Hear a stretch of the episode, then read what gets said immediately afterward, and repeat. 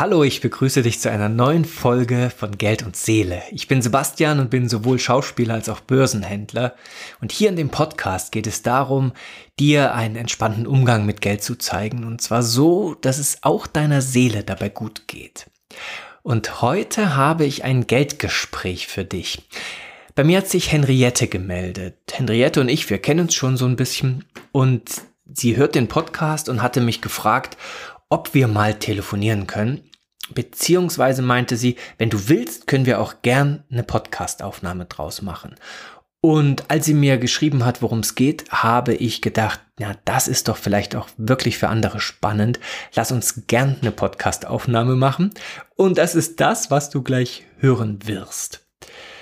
Henriette war nämlich so, dass sie meinte, ähm, sie hat ein Gespräch mit einem Finanzberater. Und irgendwie hat sie gemerkt, sie hätte gern ein bisschen Klärung vorher. Beziehungsweise würde sie gern eine Haltung entwickeln zum Thema Geld, zum Thema Anlagen, zum Thema Investieren, so dass sie mit einer mit einer Sicherheit, mit, mit etwas mehr Sicherheit in das Gespräch gehen kann.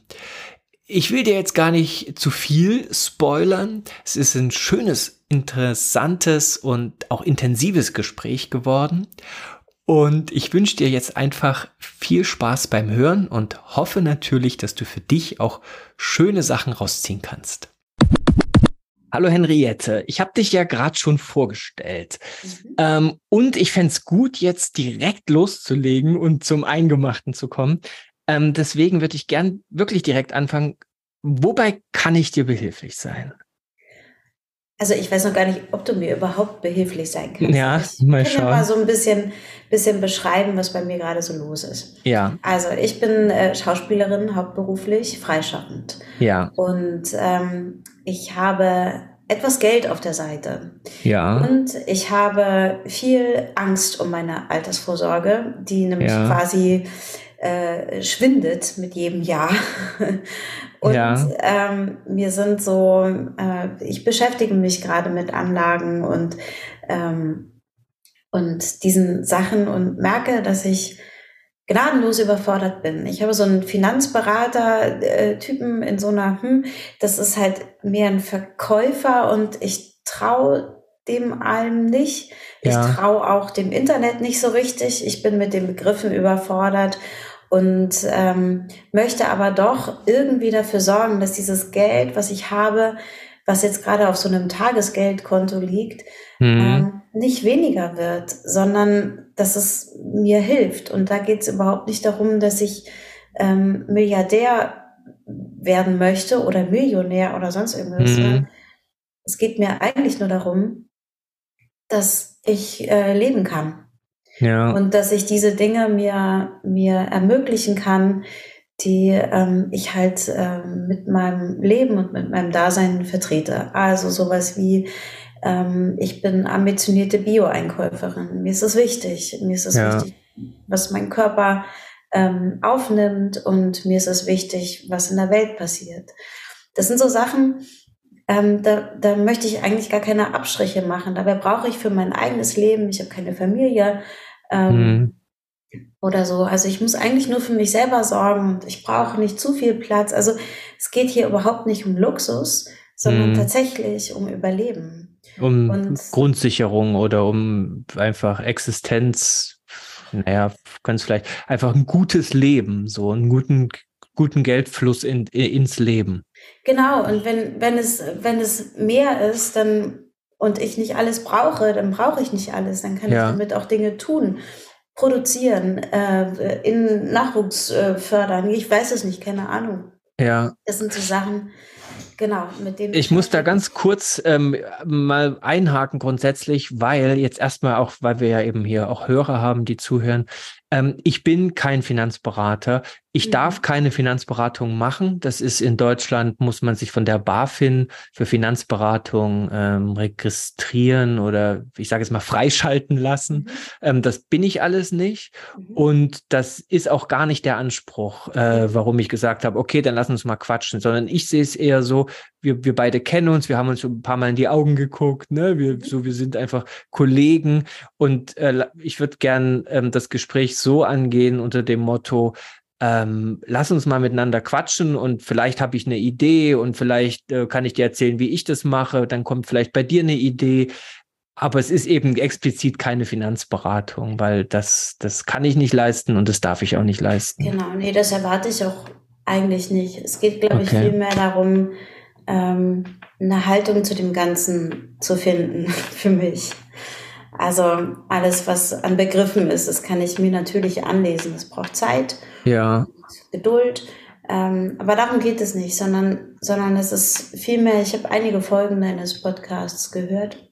Ja. Und ähm, es ist, es ist also eine, eine psychologische Sache, weil ich glaube, mit Angst oder Existenzangst ähm, ähm, zu, zu, ja, ich sag jetzt mal, investieren oder ähm, mhm. überhaupt umzugehen, das ist, glaube ich, die viel größere Aufgabe. Mhm. Und ähm, also als, als Künstler habe ich das Gefühl oft, ich kann nicht mitspielen. Ich, ich rutsche überall durch. Ähm, und das, es gibt keine, keine, es gibt nie passende Formulare. Mhm. Ähm, äh, ich muss einem hinterherlaufen, äh, ich muss viel erklären. Mhm. Ähm, und das sind, das sind alles Dinge, die mich Zeit und damit auch tatsächlich einiges an Geld kosten. Mhm. Ähm, als Selbstständiger, jetzt gibt es irgendwie diese Wahnsinnsinflation im Moment, ähm, als mhm. Selbstständiger oder als ähm, auch Arbeitsloser ähm, äh, bekommt man diesen Inflationsausgleich zum Beispiel nicht. Das ist nur für Arbeitnehmer. Mhm. Da, ne? So komme ich nicht vor. Mhm.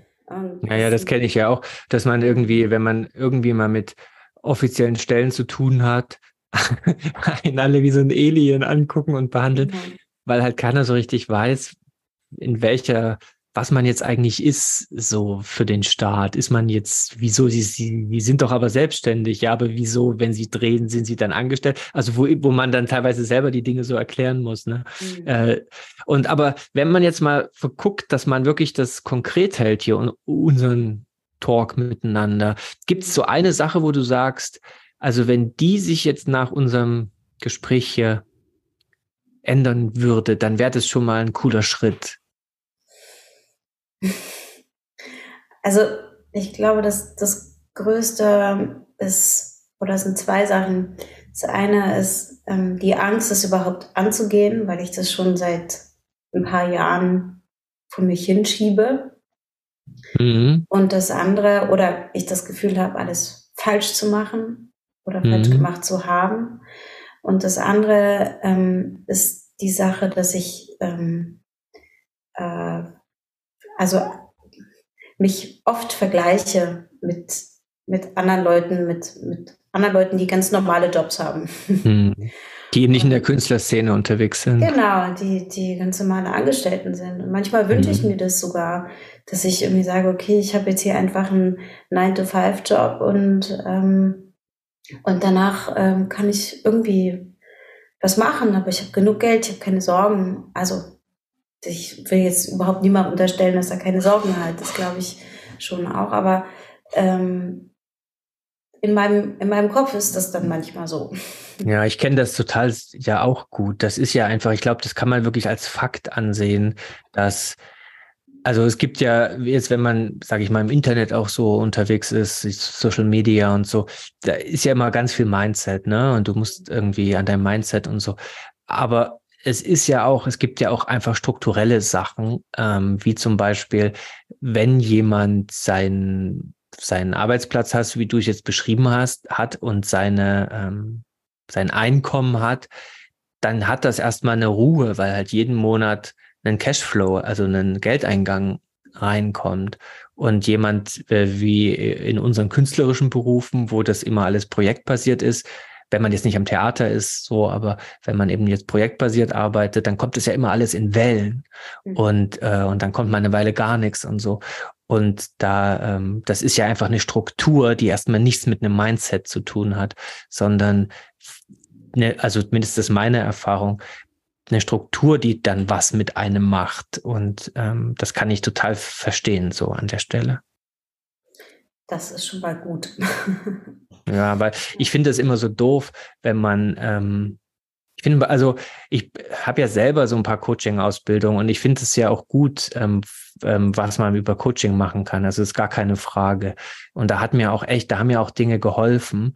Aber ich finde, man muss irgendwie auch aufpassen, dass man nicht in, also weil wenn man jetzt mal so eine Situation hat, dass das Geld so unstet in, im Leben vorhanden ist, ähm, und sich dann noch selbst zu martern, weil man hat ja sein Mindset, was ja alles so, da kommt man ja in die totale äh, Krise so rein, finde ich. Mhm. Und ich finde, das ist äh, dann kontraproduktiv, ehrlich gesagt. Oder auch nicht hilfreich. Ja, genau, das macht halt, das macht halt Angst oder ich möchte sogar sagen klein. Ja. Es ist halt oft so das Gefühl, es reicht nicht, ich reiche nicht. Ja. Ähm, und das ähm, behindert so viel. Ähm, ähm, also ob, ob es jetzt die, also innerhalb der Arbeit empfinde ich das dann ähm, weniger so oder an anderen Stellen halt einfach klar, diese Frage stellen, stelle stell ich mir oft, auch innerhalb der Arbeit, aber das ist ähm, so einem im, im Alltag, im, im gesellschaftlichen Miteinander, ähm, denke ich mir dann oft, und das macht so bitter und so hart, finde ich. Ähm, das, das kostet so viel, das kann ich mir nicht leisten. Oder bei jeder, ähm, bei jeder Sache einfach überlegen zu müssen. Das ist, das sind so, das, ähm, mm, es hat so zwei Seiten, weil auf der anderen Seite liebe ich diese Freiheit der mhm. Kunst mhm. und die Weltsicht, die Sicht auf die Welt und ähm, die, die Gabe, die viele von uns haben, ist ähm, sehr genau zu beobachten. Mhm. Das ähm, finde ich, also das möchte ich überhaupt nicht missen.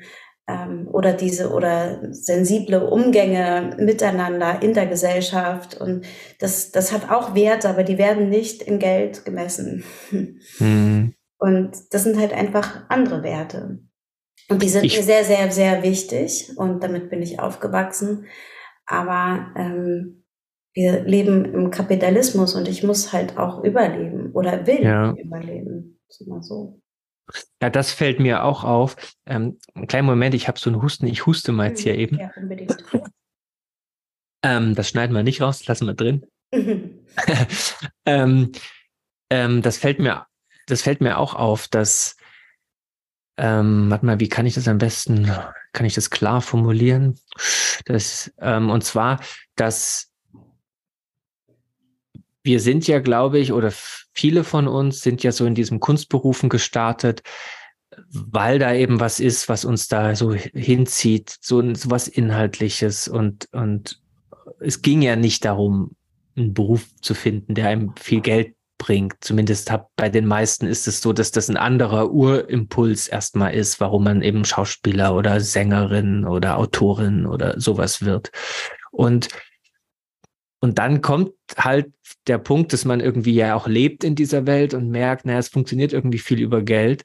Und irgendwie habe ich manchmal so das Gefühl, oder ich kenne es auch von mir, vielleicht kann ich nur deswegen das Gefühl haben, äh, dass ich mich dann fast ein bisschen schäme oder geschämt habe, wenn ich, als ich so dachte, ja, aber irgendwie muss es auch um Geld gehen, ähm, weil sonst fühlt sich das Leben einfach, sonst habe ich einfach Mühe, mein Leben zu leben.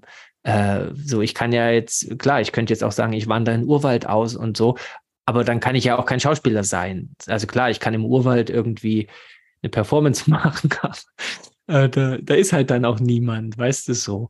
Und das heißt, kann, ich lebe ja jetzt hier in dieser Welt und, und was ich damit sagen will, ist, ähm, ich finde es für mich total wichtig, dass ich mir klar gemacht äh, habe, ich beschäftige mich sehr viel mit Geld, ich mag das Thema Geld sehr, aber mir geht's nicht ums Geld, sondern mir geht's darum, was mir das Geld ermöglicht. Und ähm, das höre ich auch so ein bisschen bei dir raus, dass du sagst, mir, mir, mir geht's nicht ums Geld, aber ich merke, das Thema Geld ist wichtig, weil ich es eben, weil es mir halt ein Leben ermöglicht, wie ich es gerne leben würde, oder eben verunmöglicht, ähm, wie ich es aber eigentlich gerne leben würde.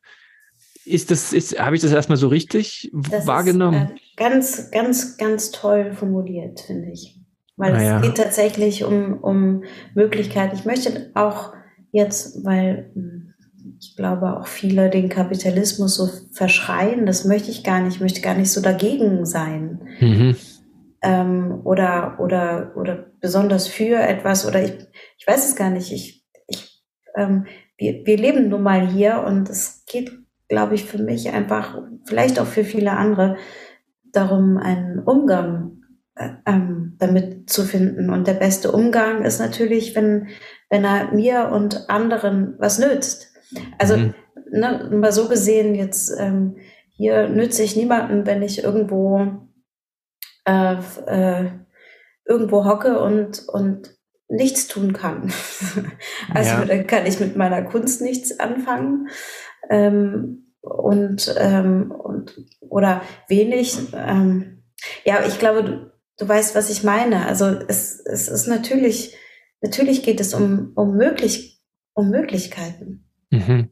Ja. Und auch eben, ja, das Leben, sag ich mal, weiterzuleben und, und nicht zu sagen jetzt, also ich bin so Mitte 40, äh, ich weiß nicht genau, wie alt du bist, aber ist auch egal, ich du musst, also musst du jetzt gar nicht so sagen, aber ähm, äh, das ist ja irgendwie scheiße, wenn man jetzt wie ich sagen würde mit Mitte 40, ja, irgendwie ist es gescheitert. So und, und das ganze Vorhaben, was man so mit 20 so angefangen hat, das, das ist ja doof. Also so, das ist, das fühlt sich ja, ist ja, oder ich glaube, ich will damit sagen, das ist ja in der Tat wäre das ja eine total beschissene, beschiss, beschissenes Eingestehen, ähm, wenn man im Grunde sagt, ich muss mich jetzt gegen diesen Kunstimpuls, den es da in mir gibt und den ich ja so liebe, muss mich dagegen entscheiden, weil es einfach nicht geht.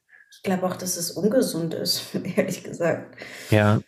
Also, aber es kann ja auch ergänzend sein oder sowas. Ne? Also ich habe jetzt überhaupt nicht, ähm, da ich, ich war lange am Theater und ja. ähm, hatte mein regelmäßiges Einkommen und habe ja. dann irgendwann ähm, selbstständig gemacht und habe in ganz vielen unterschiedlichen Berufen auch gearbeitet und mache so in den letzten zwei Jahren habe ich sehr viel Kunst gemacht und ähm, ich merke, wie meine Seele da natürlich auch von lebt. So. Ja.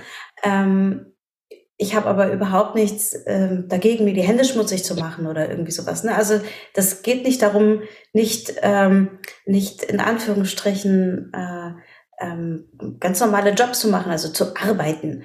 Ja. Ähm, das habe ich, das habe ich viel gemacht und äh, mache ich auch nach wie vor. Das ist das. Ähm, ich habe nicht den Anspruch, jetzt nur Künstlerin zu sein und da muss ich halt von der Hand in den Mund leben. Ja. Ähm, darum geht's nicht. Aber ähm, es ist ein Teil meines Lebens und den möchte ich nicht, ähm, nicht, nicht ausführen dürfen. Aber ich, für, ich merke, für bestimmte Berufe, in denen ich gut Geld verdienen könnte, bin ich nicht gemacht. Ja. Das kann ich einfach nicht. Und das können andere besser. Ja. Und, ja, genau. das, dafür kannst du eben andere Dinge, ähm, was man eben, keine Ahnung, was du als Schauspielerin kannst, oder ich glaube, du machst ja auch Sprechersachen und so. Mhm, genau. Aber sag mal, ähm, geht es dir um die Altersvorsorge oder geht es auch um die Gegenwart? Mm, ja, die Gegenwart, ähm, ich glaube, das bedingt sich so ein bisschen, aber klar ist der langfristige Blick auf das Alter ähm, und wann ich dann vielleicht nicht mehr ähm, körperlich arbeiten kann. Also du kommst im Augenblick über die Runden, so Körper mit mhm. deinen körperlichen Sachen. Du hast so verschiedene mhm. Projekte und da kommt mhm. Geld rein. Genau. Und über die Runden ist schon so eine, so eine Wertung. Keine Ahnung, vielleicht äh, ist ja auch irgendwie. Aber es stimmt schon tatsächlich, aktuell stimmt es. also würdest du eher sagen, ich komme so irgendwie über die Runden. Genau. Aber eben nicht mehr. Und, genau. und dann fragst du dich, okay, und was ist, wenn dann aber vielleicht die Kraft nachlässt und ich äh, nicht mehr so, ich sag's mal jetzt in meinen Worten so lapidar, so rumwurschtel mal hier und da und in diesen verschiedenen Projekten, wie das ja dann auch, wie das ja so ist, so Patchwork-mäßig. Ja. Ähm, was ist denn dann mit meiner Geldsituation? Weil ich ja, ja. irgendwie wenig Rente wahrscheinlich als Anspruch habe und so Sachen. Genau, solche Sachen. Und da geht es natürlich darum, dass ich, ähm, dass das, was ich, was ich habe, nicht unbedingt weniger werden sollte ja. und sich im besten Fall in irgendeiner Form vermehrt. Und hast du, ähm, du hast ein Gespräch mit einem Finanzberater, meintest du am Anfang. Mhm. Ähm, was genau oder ja, was ist das für ein Termin? Worum soll es da gehen? Naja, da geht es eigentlich ganz genau um Lebensversicherung, um ähm, um Versicherung. Zum Beispiel Lebensversicherungen oder, oder ähm, eben Geldanlagen okay. ähm, und Depots und ähm, Verteilung äh, und Vermehrung des Vermögens. Und hattest du mit dem dich schon mal getroffen und hast du schon so ein paar Infos oder ist das tatsächlich, dass du erstmal jetzt guckst, was der so zu sagen und anzubieten hat? Naja, also ich habe vor ein paar Jahren schon mit dem ähm, mal gearbeitet und was angelegt, weil ich irgendwie sehr naiv ähm, daran gegangen bin und der hat mir zum Beispiel ach, so ein Rürup-Rente, mhm. ähm, sowas äh, ähm, hingelegt und ähm, es gibt auch so eine Lebensversicherung, die Gott sei Dank keine Risikolebensversicherung ist. Aber ich habe gar keine Kinder. Das macht nicht so viel Sinn irgendwie. Mhm. Das sind alles so Sachen, die, die ich halt gerade so ein bisschen in Frage stelle. Da, wo ich das schon aufgebaut habe. Und es ist die Frage, ob ich jetzt nochmal anfangen kann, zum Beispiel, oder nicht. Also ähm, zum Alter nochmal, ich bin, äh, ich bin Ende 30. Mhm. Und ähm, äh, ich kann nicht unbedingt was zurücklegen, zum Beispiel im, Im Augenblick. Nee, genau. Und, ähm, und dieser Finanzmensch, mit dem du dich triffst, ist der irgendwo angestellt? Ist der selbstständig? Wie ist denn seine, sein Cashflow? Wie ist denn seine Bezahlstruktur? Ja, genau. Also die, ähm, das ist ein Unternehmen. Ähm, ich weiß gar nicht, ob ich jetzt hier Namen. Nee, nenn mal keine Namen. Gut. Ähm, das ist ein, ein Unternehmen und da sind unterschiedliche Berater tätig und die haben mit Sicherheit ähm, ähm, auch Strategien, wie sie ihre Produkte, die sie in ihrem Portfolio aufführen und haben, ähm, halt bestmöglich an die Kunden halt verteilen. Und da geht es natürlich schon auch darum, die Kunden gut zu beraten, aber sie kriegen Provision mhm. wenn sie einen bestimmten Vertrag abschließen. Ja, also ich, ich weiß so, dass es an Banken zum Beispiel nicht unüblich ist, dass da immer zu bestimmten Zeiten bestimmte Investitionsprodukte gepusht werden sollen und äh, dass das dann leider manchmal, egal wie die Beratung ist, eher darum geht, das Produkt zu pushen. Äh, und gleichzeitig will ich jetzt aber auch nicht so, so, so, so ein Bashing so betreiben. Aber ich glaube, es ist total gut, wie du gesagt hast, im Hinterkopf zu haben, dass das vermutlich eher jemand ist, der ein Vertriebler ist, also der, der Dinge verkauft, als dass es ein Berater ist, der ähm, deine Situation sich so anguckt und so ähm, und dann guckt, was ist denn da jetzt das Beste. Mhm. Also das ist, glaube ich, gut, erstmal sowas so zu wissen. Und ähm, weil du meintest auch, dass du da vielleicht mit welcher Haltung du da so reingehen könntest. Ich finde das total gut und ich würde das Gespräch auch auf jeden Fall äh, machen und mal mir anhören, was der so vorzuschlagen hat. Aber ich würde total darauf achten, schon als, als, ja, vielleicht so als Tipp oder als Ermutigung, es ist, es ist so ein total verbreiteter Mechanismus in dieser Finanzindustrie, das muss man, glaube ich, wirklich so sagen, dass Produkte so ein bisschen schwer verständlich mhm. Gemacht sind. Und das ist natürlich ähm, ein Vorteil so, weil da kommst du dir als derjenige, der das erklärt bekommt, unweigerlich doof vor. Mhm. Und und dann passiert nämlich genau das, dieses innere Schrumpfen. Das, das kennen wir auch alle. Dieses, wenn man irgendwo steht und sich doof vorkommt und, und nicht so ganz in der Materie drin, dann fühlt man sich irgendwie klein. Und ich fände es aber total wichtig, dass du für dich ähm, mit so einer inneren Haltung dahin gehst, zu sagen, ich, ich achte darauf, es gibt hier keinen Grund, klein zu werden. Weil ganz ehrlich, äh, das liegt an ihm dir das so zu erklären, dass du das verstehst. Ähm, ich gehe doch auch nicht in eine Autowerkstatt und, äh, und derjenige erwartet, dass ich den Motor und also weißt du, du bist doch diejenige, die Fragen stellen kann und du hast deine Expertise womöglich ähm, nicht in dem Bereich, wo er sie hat, aber da, das ist seine, finde ich, seine Aufgabe, Dinge so zu erklären, dass man das versteht. Und es gibt ja nicht umsonst diese Sprüche, äh, erst wenn man was richtig gut, wenn man was richtig einfach erklären kann, hat man es selber verstanden. Also ähm, es gibt keinen Grund, sag ich mal, die Dinge kompliziert zu erklären. Gibt's wirklich nicht. Und es ist auch nicht kompliziert. Äh, auch so Börsengeschichten und so, das ist alles am Ende des Tages nicht kompliziert. Man kann es aber extrem kompliziert machen. Ähm, und das hat ja auch zum Beispiel diese Finanzkrise vor äh, Ewigkeiten jetzt schon gefühlt. Also 2008 ist ja genauso, ist ja genau deswegen entstanden, weil Leute Produkte so sehr verschachtelt haben, dass sie sie sogar am Ende innerhalb der Finanzindustrie selber nicht mehr verstanden haben. Also mit, das, das, das ist was künstlich hergestelltes. Das ist nichts Naturgegebenes so. Das kann man auch anders. Und ich finde es total wichtig, dass du mit deiner inneren Größe da reingehst, von wegen, hey, du bist ein vollkommen normaler Mensch, der irgendwie äh, die Dinge checkt, die auf der Welt passieren. Und du hast total die Fähigkeit, wenn man dir Sachen normal erklärt, sie auch zu verstehen. Und es ist nicht deine Schuld, wenn du sie nicht verstehst. Das finde ich erstmal total wichtig. Das ist ein sehr, ein sehr guter Punkt, ja. Weil nämlich, wenn, wenn, wenn so eine Situation entsteht, dass, dass, dass wir dann bei, ich sage es mal, einem Finanzprofi sitzen und anfangen innerlich zu schrumpfen, immer kleiner zu werden, dann entsteht natürlich ein Machtgefälle, ist ja logisch, von klein zu groß, ist ja irgendwie liegt ja auf der Hand.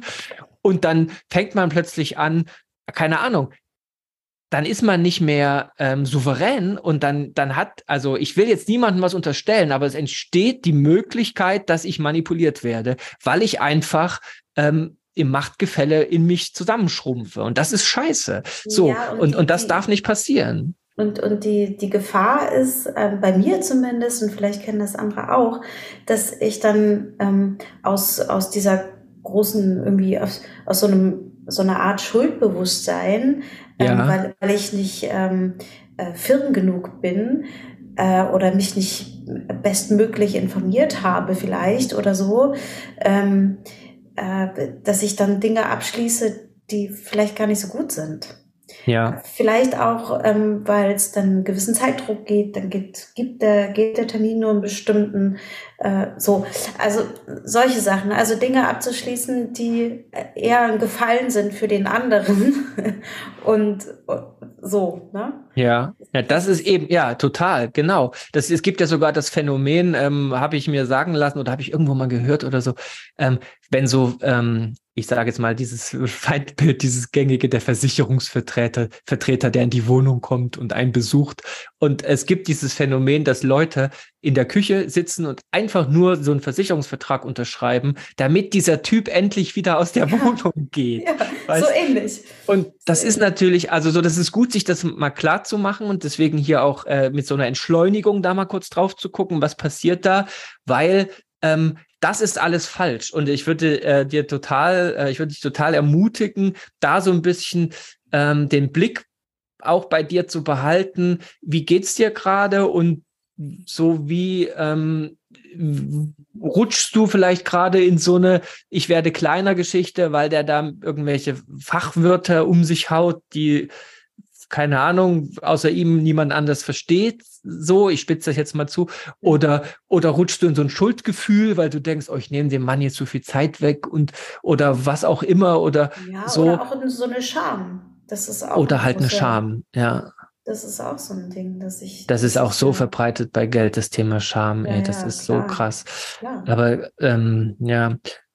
Okay, ähm, weil ich finde natürlich geht's ist es erstmal auch eine Möglichkeit, sich mal anzuhören, was er vorzuschlagen hat. Und äh, es ist ja auch über, also es, du kannst jetzt sowieso auch mit der Haltung reingehen. Ich werde heute nichts unterschreiben. Ich möchte, dass sie mir ähm, mal so ein paar Dinge erzählen, die ich dann für mich nochmal so durchdenken kann.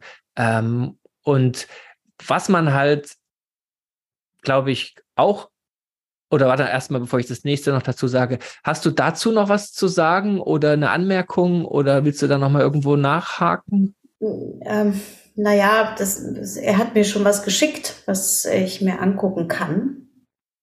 Ah ja, aber das ist ja ähm, vielleicht ganz gut. Das ist, das ist erstmal ganz gut, genau. Und da blicke ich aber drauf und äh, denke, what? okay, du hast mir Telefonbuch auf Chinesisch geschickt. Ja, genau. Und, und, und klar, da kann ich mich so ein bisschen, ähm, bisschen was weiß ich. Ähm, genau, da, da muss ich mich da nochmal so ein bisschen näher mit beschäftigen. Also das würde ich vorab gerne tun. Ich werde jetzt in den nächsten Tagen nicht zum Experten, ganz sicher nicht. Nee. Aber es ist halt die Frage, ob es die Möglichkeit gibt, die richtigen Fragen zu stellen. Also ich würde da mal gerne noch insofern äh, was dazu sagen, weil was für alle gleich ist, für ihn, für dich, für mich, dass für uns alle die Zukunft ungewiss ist. Und wenn wir so mit Finanzanlage zu tun haben und investieren, haben wir natürlich immer auch mit so einer potenziellen Zukunft zu tun. Und, und gleichzeitig lieben wir bei Geld das Thema Sicherheit oder glaube ich, also viele Menschen. Und dann kommt so eine Mischung aus, ah, die Zukunft ist ungewiss, die ist unsicher und, und ich hätte aber hier gern Sicherheit. Und dann hofft man, dass jetzt äh, ein Berater oder ein Vertriebler von Finanzprodukten einem sowas geben kann. Aber das kann er nicht, wenn man mal ehrlich ist, weil der weiß auch nicht, was übermorgen mit der Welt los ist. Und deswegen passiert auch manchmal, glaube ich, so ein Gefühl, wo man als Kunde oder als Kundin so denkt, warum druckst du denn der so rum? Warum weicht denn der so aus, wenn man da irgendwo mal nachfragt? Weil der kann dir auch keine Garantien geben. Also das muss man erst mal so wissen. Ähm, dass ähm, es, weißt du, ich habe mal eine Versicherung abgeschlossen, als ich noch 20 war und vielleicht auch noch ein bisschen dumm, was das angeht. Im Nachhinein würde ich das so sagen. Und da steht irgendwie drin, da gibt es dann so einen Sockelbetrag, der sich auf, bis ich Rentner bin, angesammelt hat. Und dann spannend wird's aber bei diesen, ich weiß gar nicht, wie das da drin heißt. Ich sage jetzt mal Zulagen oder sowas. Mhm. Also ähm, was ist sozusagen noch darüber hinaus erwirtschaftetes Kapital, was möglicherweise dann ähm, noch dazukommt. Und das waren aber tatsächlich die größeren, spannenderen Summen. Und dann stehen dann so Sachen wie, ja, wenn das ein Prozent pro Jahr im Durchschnitt Rendite macht, käme am Ende diese Summe raus. Bei zwei Prozent diese, bei 0,5 diese. Und ähm, ich würde natürlich mit 20 gerne wissen, ja, aber sagen Sie mir, ich will jetzt wissen, was da am Ende rauskommt. Aber das weiß weder das war bei mir damals eine Frau, das wusste weder die Frau, noch ich werde es halt, wenn ich 68 bin und diese Versicherung ausgezahlt wird, ähm, wenn ich sie bis dahin noch habe, was ich stark bezweifle, ehrlich gesagt. Ich bin kurz davor, sie zu kündigen, aber das ist nochmal ein anderes Thema. Ähm, ich finde es aber, also ich, ich erzähle das, weil wenn, was ich jetzt zum Beispiel, ja, mich so ein bisschen die Börse eingearbeitet habe und da so, so, so, so Sachen mache, ähm, das ist im Grunde die gleiche Unsicherheit. Also ich empfinde das nicht als gefährlicher, dass ich jetzt aktiv an der Börse unterwegs bin, als ähm, wenn ich ein Finanzprodukt gekauft hätte, äh, was mir auch nicht sagt, was kommt denn am Ende bei raus. Also irgendwie die Unsicherheit bleibt. Das Einzige, was jetzt der Fall ist, ist, wenn ich dann äh, alt bin und ähm, ich sag mal, mein ganzes Geld geschrottet habe, dann bin ich dran schuld. Und das nervt natürlich. Und dann kann ich halt nicht auf ähm, irgendeinen deutschen Versicherungskonzern oder eine deutsche Großbank schimpfen. So, das ist vielleicht das Einzige, dass man dann natürlich Verantwortung auch gleichzeitig übernimmt. Und das ist so, äh, aber man kommt halt nicht drum herum, wenn es um die Zukunft geht, dass es irgendwie auch so ein bisschen ungewiss ist und bleibt. Und ich finde, wenn man das irgendwie schafft, erstmal so zu anzunehmen oder zu sagen, okay, das ist so, dann wird das ganze Thema auch so, also mit aus meiner Erfahrung, wird es so ein bisschen entspannter und man denkt so, na gut, dann, dann traue ich mir vielleicht auch ein bisschen mehr auch selber sogar zu. Hm. Hm. Ja. Ähm, aber okay, wieder zurück zum Konkreten. Ähm, das heißt, du hast jetzt ein Angebot vorliegen, das musst du dir noch durchlesen und musst dich entscheiden, ähm, ob du das jetzt annimmst oder nicht, wenn du dahin gehst. Genau. Oder wie das eventuell veränderbar ist oder so, so zum Beispiel so. Ne? Aber erstmal, ähm, erstmal gehe ich da, denke ich, schon rein, nicht mit dem Vorsatz, jetzt irgendwas sofort tun zu müssen, sondern genau, einfach mal in die Reflexion und in das Gespräch zu gehen. Gucken, was er dazu zu sagen hat. Vielleicht kann er mir das auch sogar in dem Gespräch erklären, was er da meint oder warum er das so ausgesucht hat. Ähm, ich, also ich merke so, dass es oft so ist, oder ich habe so den Verdacht, dass es oft so ist, wenn man jetzt irgendwie sich überlegt, soll ich jetzt ähm, in so einen Fonds investieren oder soll ich eine Versicherung ähm, abschließen oder so, dass das oft eher so Fragen sind, die taktischer Natur sind, mhm. aber dass es sich eigentlich lohnt, dann einen Schritt zurückzutreten und sich erstmal strategisch zu überlegen, ähm, was, was brauche ich denn eigentlich oder was soll es denn sein in meinem Leben? Und da habe ich für mich gemerkt, dass ich das gern wahnsinnig einfach halte und habe und habe für mich so eine, also wie so drei, ähm, da habe ich auch schon eine Podcast-Folge zu gemacht. Vielleicht, wenn du das schon kennst, dann sag Bescheid, dann, dann, dann muss ich das jetzt nicht noch alles nochmal wiederholen, so für dich. Aber so drei, weiß nicht, sagen wir mal Elemente oder Töpfe oder so. Und das eine ist, dass es halt so eine Art ich nenne das mein Pond gibt, also mein Gartenteich, ähm, in dem Wasser drin sein sollte, so dass ich für jeden Monat da was rausnehmen kann, so die Lebenshaltungskosten. Also das ist halt, wäre halt so ein klassisches Tagesgeldkonto, wo ähm, so viel Geld liegt, dass ich ein Jahr, wir ein Jahr als Familie leben können. Das finde ich wichtig, weil das ähm, sozusagen diese ähm, Schwankung rausnimmt aus, ähm, in welchem Projekt kommt Geld rein und in welchem, also weißt du, dass das so mhm, diese, mhm. diesen unstetes Ding rausnimmt. Ähm, also das, das nenne ich so unseren Pond, unser, das ist unser Tagesgeldkonto. Das zweite Element ähm, ist für mich irgendeine Möglichkeit, das nenne ich unser Wachstumsdepot, also irgendeinen Ort zu haben, wo, äh, wo ich Geld reingebe, wo ich weiß, ja, ich setze das Geld einem Risiko aus, weil sonst gibt es keine Rendite. Äh, also das Tagesgeldkonto ist relativ sicher, aber hat eben keine Rendite. Und wenn ich äh, eben will, dass das Geld wächst, dann brauche ich, ähm, muss ich das ein bisschen einem Risiko aussetzen. So, das ist für mich das Wachstumsdepot. Mhm. Und als drittes Element habe ich äh, noch was, das nenne ich unser Cashflow Depot. Also da ist das Ziel, oder andersrum, das Ziel ist, dass in dem Wachstumsdepot sich das Geld vermehrt, sodass ich immer wieder nach und nach was in das Cashflow-Depot geben kann.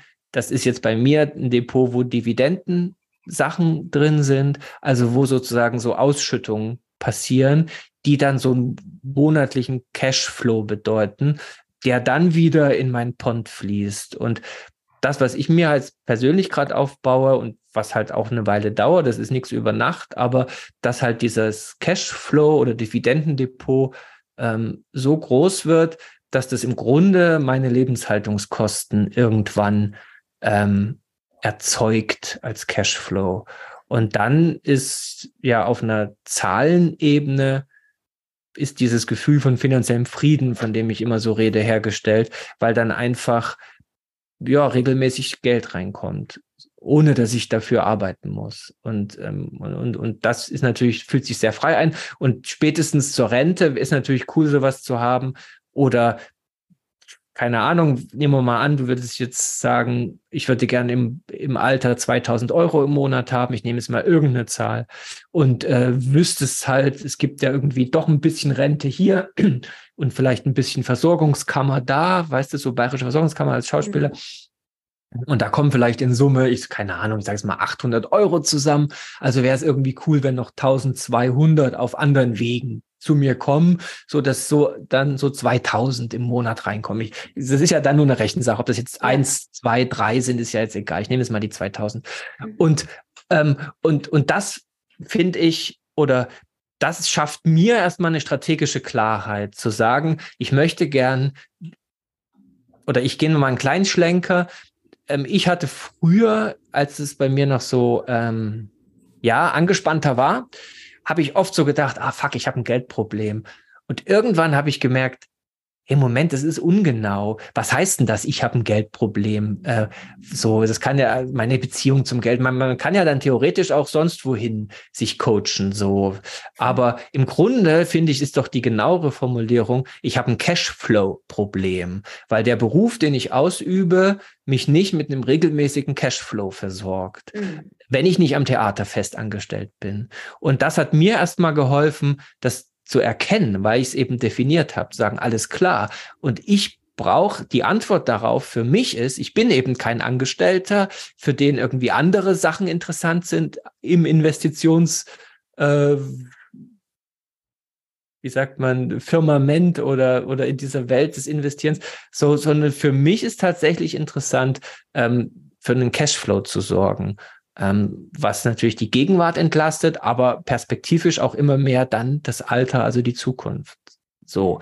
Und wenn man jetzt mal so sagt, es gibt diesen Pond, also diesen Wasserteich, in dem so die Lebenskosten drin sind. Es gibt so irgendwas, was für Wachstum sorgen muss, damit, weil ich, ich erbe nicht reich, ich gehöre nicht zu denen, die sozusagen von Geburt an schon mit genügend Kapital gesegnet sind, sondern ich muss mir das irgendwie selber erarbeiten, erwirtschaften. Also so ein Wachstumsding und dann eben so ein Ding, ähm, was eher wie so Mieteinnahmen mir über, also wie was dieses Dividendendepot ist auch eher was, was man sehen kann wie so eine Immobilie, äh, was so für Mieteinnahmen sorgt und mhm. wo man halt regelmäßig seine Einnahmen hat. Und ich finde, also ich sage jetzt nicht, dass das die einzige Möglichkeit ist, äh, als Konzept so auf Geld zu gucken. Ich merke, dass das für mich eine sehr gute Möglichkeit ist, auf Geld erstmal zu gucken, zu sagen, ich brauche also irgendwas, wo es Geld wächst und ich brauche irgendwas, wo dann so ein Cashflow entsteht. Und dann kann ich mir aber eben alle möglichen Möglichkeiten angucken, kann sagen, passt das jetzt in mein Wachstumsding oder ist das eher was für Cashflow? Und dann kann ich auch Dinge miteinander vergleichen, weil ich, ich sag mal, ich bin jetzt ein Fan von Börse und auch von Dividendenzahlungen, aber es, es gibt ja auch Leute, die sagen, ach, ich hätte eigentlich gerne eine Wohnung, die ich vermieten würde, so dass da irgendwie 1500 Euro Miete im Monat reinkommen für mich im Alter. Das ist ja auch ein Cashflow-Ding. Und da finde ich, kann man dann halt für sich überlegen, auf der taktischen Ebene, und das meinte ich vorhin mit, äh, welche Rolle spielt das denn auf der taktischen Ebene? Also ist das jetzt eher was, was Cashflow produzieren soll oder ist das eher was, wo es ums Wachstum geht? Und mit so einem Blick kann man, also, oder würde ich dich jetzt einladen, eben zum Beispiel auf dieses ähm, Angebot zu gucken von dem Finanzmenschen, ähm, in welche Kategorie das fällt äh, und was das dir geben soll, also was das für dich leisten soll. Ja. Das ist eine sehr gute Idee. Mhm. Weil, dass man, weil es gibt halt tatsächlich sehr viele Sachen und man muss auch nicht alles machen. Man muss einfach nur was finden, wo man sagt, ja, da kann ich Geld wachsen lassen. Und ja, da kann ich irgendwie dafür sorgen, dass Cashflow entsteht. Weil in dem Moment, wo, wo dein Cashflow-Problem gelöst ist, ist alles gelöst. Das klingt so toll. Das muss man wirklich mal so sagen. Da ist alles gelöst. In dem Moment, wo bei dir, ich sage jetzt mal 4000 Euro im Monat regelmäßig reinkommen, ist das alles gelöst. Absolut. Da musst du dir gar nicht mehr überlegen, ob du irgendwie noch einen Beruf oder dieses machst. Dann machst du die Kunst, die du machen willst. Du stehst der Welt zur Verfügung. Du, du, du gibst der Welt das, was du zu geben hast und, und, und was du geben kannst und so und bist aus diesen Ängsten raus, ähm, dass dich das auch gleichzeitig aber noch total finanzieren muss. Hm. Und, und das finde ich, ähm, das wäre doch irgendwie das Ziel, äh, zu gucken, wie kriegst du das Cashflow-Thema gelöst. Und ja, das, das, kann man also, eben lösen. Das, das ist eine ganz gute Analyse, weil eigentlich ist es genau das Problem. Also es ist genau das Cashflow-Problem, was du ja. beschrieben hast. Ja. Und das ist auch, ich denke da auch selber total nach, weil ich bin total links sozialisiert und so und und und bin in der DDR aufgewachsen noch dazu und und und habe sozusagen tief verinnerlicht äh, den Kapitalismus als was ganz Böses und so ähm, und gleichzeitig ähm, daran arbeite ich mich sozusagen ab und das ist vielleicht auch ein Teil von meinem Heilungsweg, den ich so gehe und so, ähm, weil ich finde, oft ist es so, wenn man Dinge aus der Ferne sieht, dann dann wirken Dinge gleich. Und umso näher man kommt, umso mehr Details erkennt man, wenn ich es jetzt mal so sagen kann. Mhm. Oder wenn jetzt jemand aus einem hm, Land kommt, wo wo es vielleicht einen sehr niedrigen Lebensstandard gibt. Und wenn der auf ein Land wie Deutschland blickt oder diejenige, dann sind für die die Deutschen vermutlich leben alle im Luxus und sind reich. So. Mhm. Aber umso näher man diesem Deutschland kommt oder sogar in diesem Deutschland lebt, zerfällt das in Einzelheiten. Und dann gibt es Leute, die sind so sehr, sehr wohlhabend und reich. Und es gibt Leute, die haben, die strampeln hier ganz schön rum. Und, und so ist das für mich auch zum Beispiel mit Geld und mit der Börse. Äh, so von der Ferne betrachtet, ist das vielleicht ein Instrument für Finanzhaie. Und, und ich will auf keinen Fall an die Börse gehen selber, weil ich will ja nicht zum Finanzhai werden. Aber das ist doch, ähm, das ist doch gar, das ist doch keine zwingende Logik. Also ich kann doch an diesen Ort Börse gehen. Jetzt jetzt zum Beispiel für mich war das ein wichtiger Weg zu, zu, zu merken, hey, ich kann an diesen Ort Börse gehen, diesen weltgrößten Finanzplatz, ohne ein Finanzhai zu sein. Und es ist ein Unterschied, ob jemand ähm, Milliardär ist und ich sag mal in einem Reichtum lebt, der exzessiv ist und der vielleicht tatsächlich viel zu viel ist.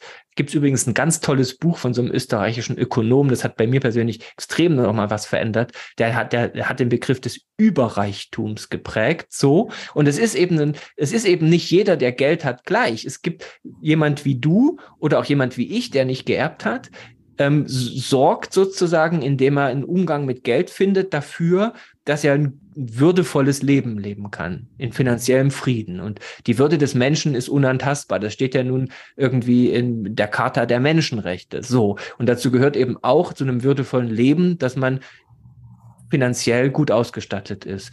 Aber das ist noch lange nicht das Gleiche, als wäre man eben äh, in einem Überreichtum. Und ich habe manchmal das Gefühl, das will ich noch mal ganz kurz so sagen, äh, dass, dass Leute sagen, nee, aber ich will ja nicht äh, mein Geld vermehren. Und dann kommen sie aber in so ein Klischee rein von, weil ich will ja kein ähm, Finanzhai sein oder so. Dabei ist es ja gar nicht der Fall, wenn man einfach nur dafür sorgt, dass man ein gutes finanzielles Leben führen kann. Hm. Aber sorry, das war ein kurzer äh, Abstecher. Äh, du wolltest was ich sagen. ich ich finde das ganz ähm, ähm, sehr spannend. Ich höre da auch sehr, ähm, sehr aufmerksam, äh, aufmerksam zu bei diesen Ausführungen, die du da so hast, weil ich finde, das ah, ja. ist eine okay. sehr, sehr schöne ähm, und eine sehr wertvolle Sicht auf, ähm, auf diesen ganzen, ähm, naja, im besten Fall Fluss. Ja, Geldfluss, ja. ähm, der reingeht und rausgeht oder vorbeifließt oder ähm, so. So stelle ich mir das oft vor. Nur ist es trotzdem so, wenn es, wenn es eben nicht fließt oder diese, diese Angst des Versickerns oder ja. ähm, auch des Vergessenwerdens vielleicht in bestimmten Kategorien ähm, oder ne, wo wir vorhin von Formularen gesprochen haben, es kommt halt immer wieder vor. Und also ich will jetzt auch gar nicht zu sehr ausholen, aber ich komme zum Beispiel aus einem Haushalt, mein, mein Vater ist Pastor und mhm. das sind einfach, ich habe völlig andere Werte vermittelt bekommen und war aber immer mit, mit Freunden zusammen, die äh, in der Schule auch und so, die immer mehr hatten als wir, viel mehr sogar. Und mhm. bei uns war, war das immer ein Problem. Ähm, es war irgendwie nie vorhanden, es war nicht genug und ähm, sogar ein, ein Problem, obwohl mir ging es ja überhaupt nicht schlecht, also gar nicht. Aber dieses, dieses Ding, auch diese, diese Angst vor dem Geld ausgeben oder vor, vor so, das, das konnte ich, da konnte ich mich schon mit den Jahren jetzt einfach so ein bisschen emanzipieren, dass, ähm, dass ich ähm, durchaus sehr gerne ähm, mein Geld für gute Dinge ausgebe, zum Beispiel, ja.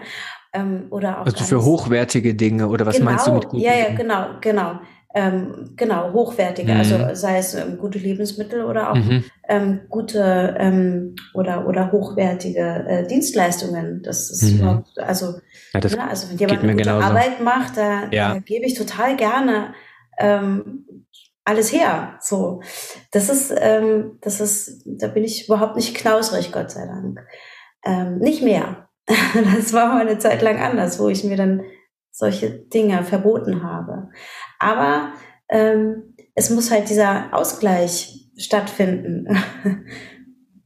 ich, weißt du, was ich meine? Ein Ausgleich, ein Fluss halt. Ich gebe und nehme. Ach so, dann auch was zurückkommt. Hm. Genau. Oder entsprechend das, zurückkommt.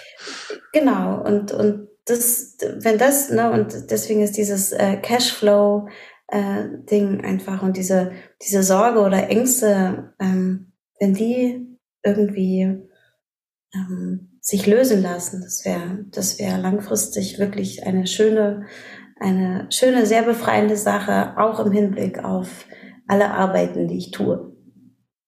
Ja. ja. Und ich tun möchte.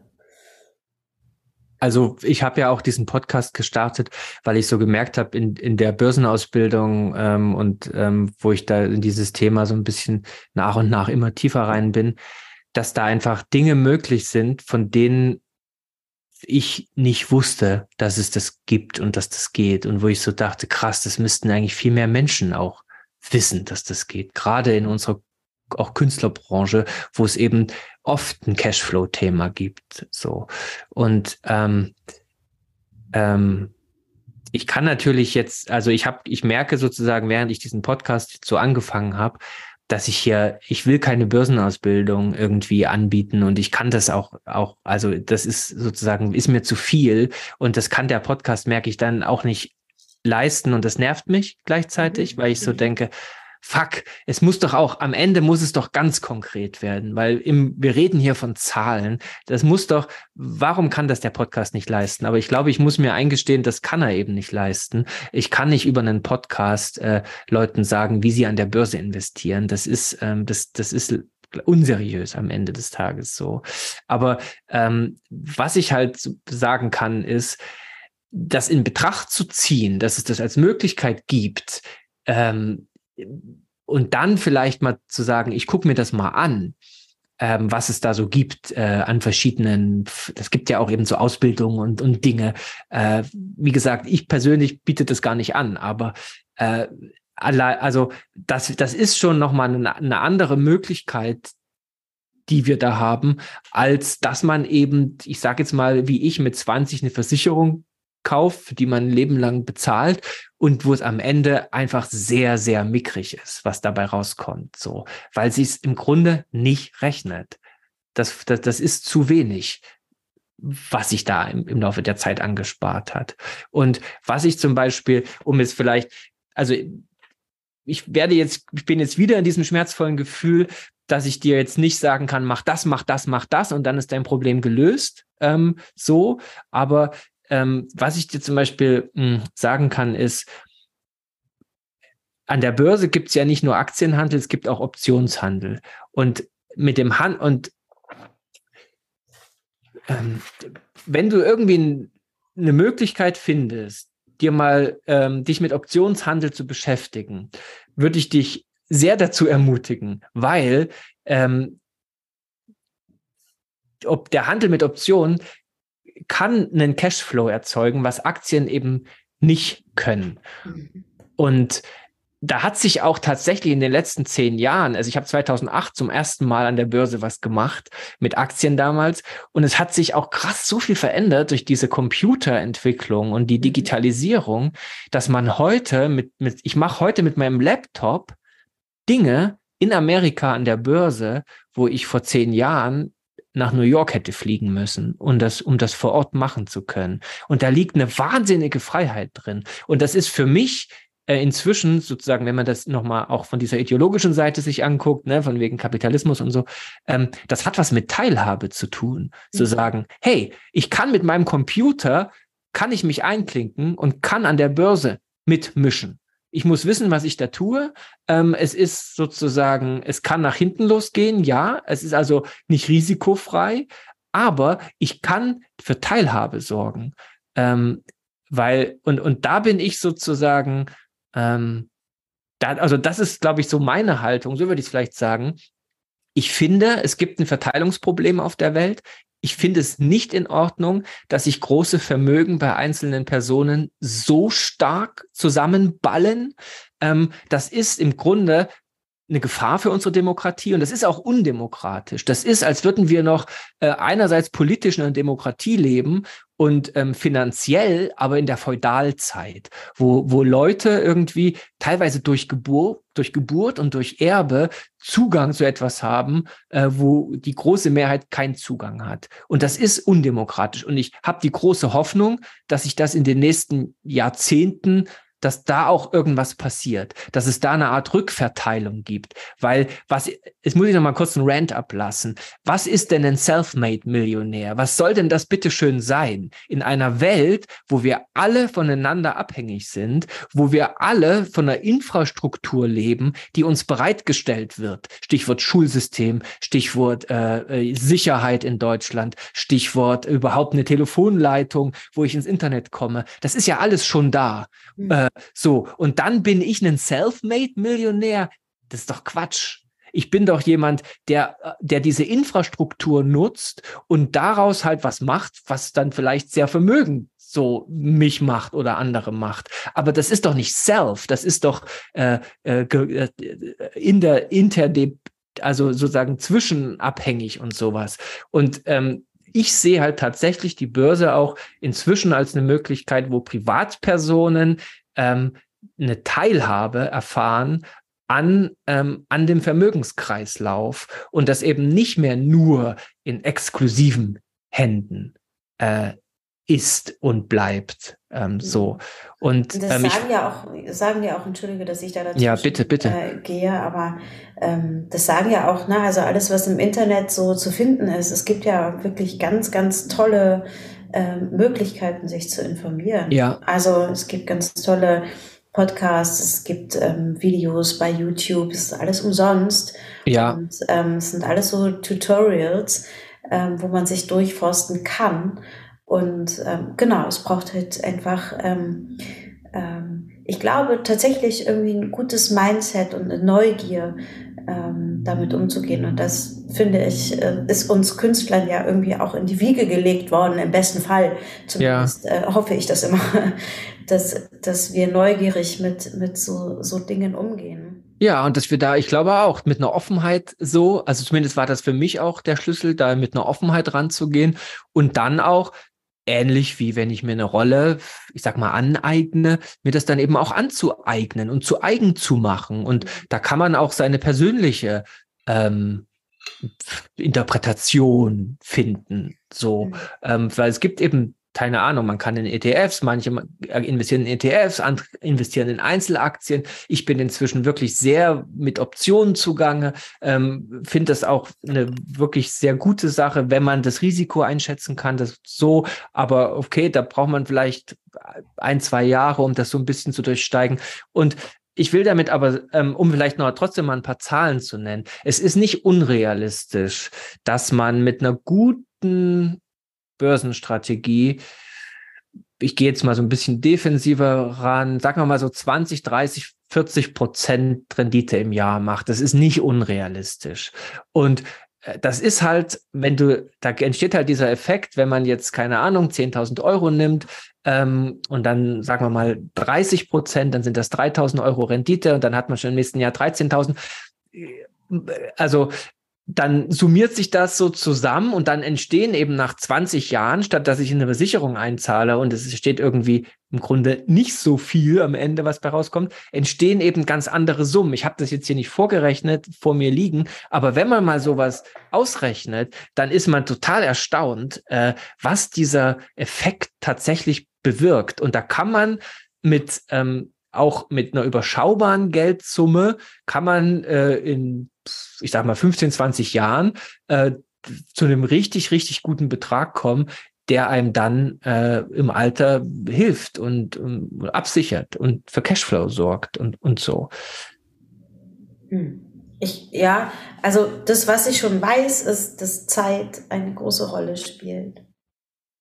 Ja, weil das ist halt dann dieser, es gibt ja dieses berühmte Bild, das ist jetzt nicht von mir, ich kann dir aber auch nicht sagen, von wem es ist, wenn der Josef seinem Sohn, dem Jesus, vor 2000, inzwischen 23 Jahren, äh, wenn der dem ein Cent gegeben hätte und, ähm, oder für ihn das ähm, angelegt hätte.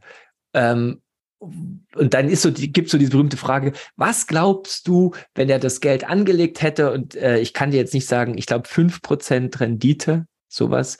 Ähm, was wäre da jetzt aus diesem Geld geworden? Und dann sitzt man immer so da und dann rätseln die Leute, naja, keine Ahnung, ein Cent, äh, fünf äh, Prozent Rendite, ja, äh, vielleicht so 150.000. Der andere sagt irgendwie, nee, das muss mehr sein, 900.000 ach, ist bestimmt eine Million, weißt du so. Und um das jetzt abzukürzen und so, ähm, es, es ist äh, eine unvorstellbare Summe. Es sind irgendwie, ich sage jetzt mal, äh, ich das müsste man jetzt googeln, aber es sind 300.000 Erdbälle gefüllt mit Gold. Also es ist wirklich eine oh unvorstellbar Gott. große Summe.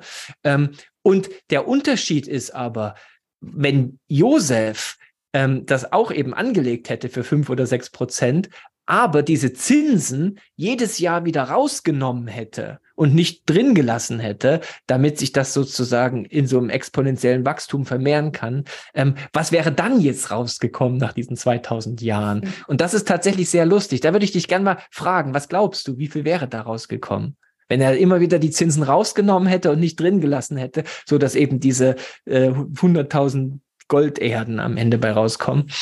Wahrscheinlich das, was er reingetan hat. Nee, nicht ganz. Du warst schon ganz gut. Es wäre ein Euro bei rausgekommen. Ah ja, ein Euro. Ja. Also es ist sozusagen, es ist okay. immer noch das, das Hundertfache, aber es ist trotzdem natürlich überhaupt gar kein Vergleich. Und, und das ist halt dieser Effekt, den wir halt irgendwie ähm, intuitiv gar nicht checken, weil wir, nicht, weil wir als Menschen immer irgendwie linear denken, aber ähm, dieses exponentielle ähm, Wachstum. Und ich finde, wenn man also das ist meine persönliche Haltung. Ne? Das ist natürlich, wie gesagt, ich muss nochmal hier Disclaimer und so, keine Finanzberatung.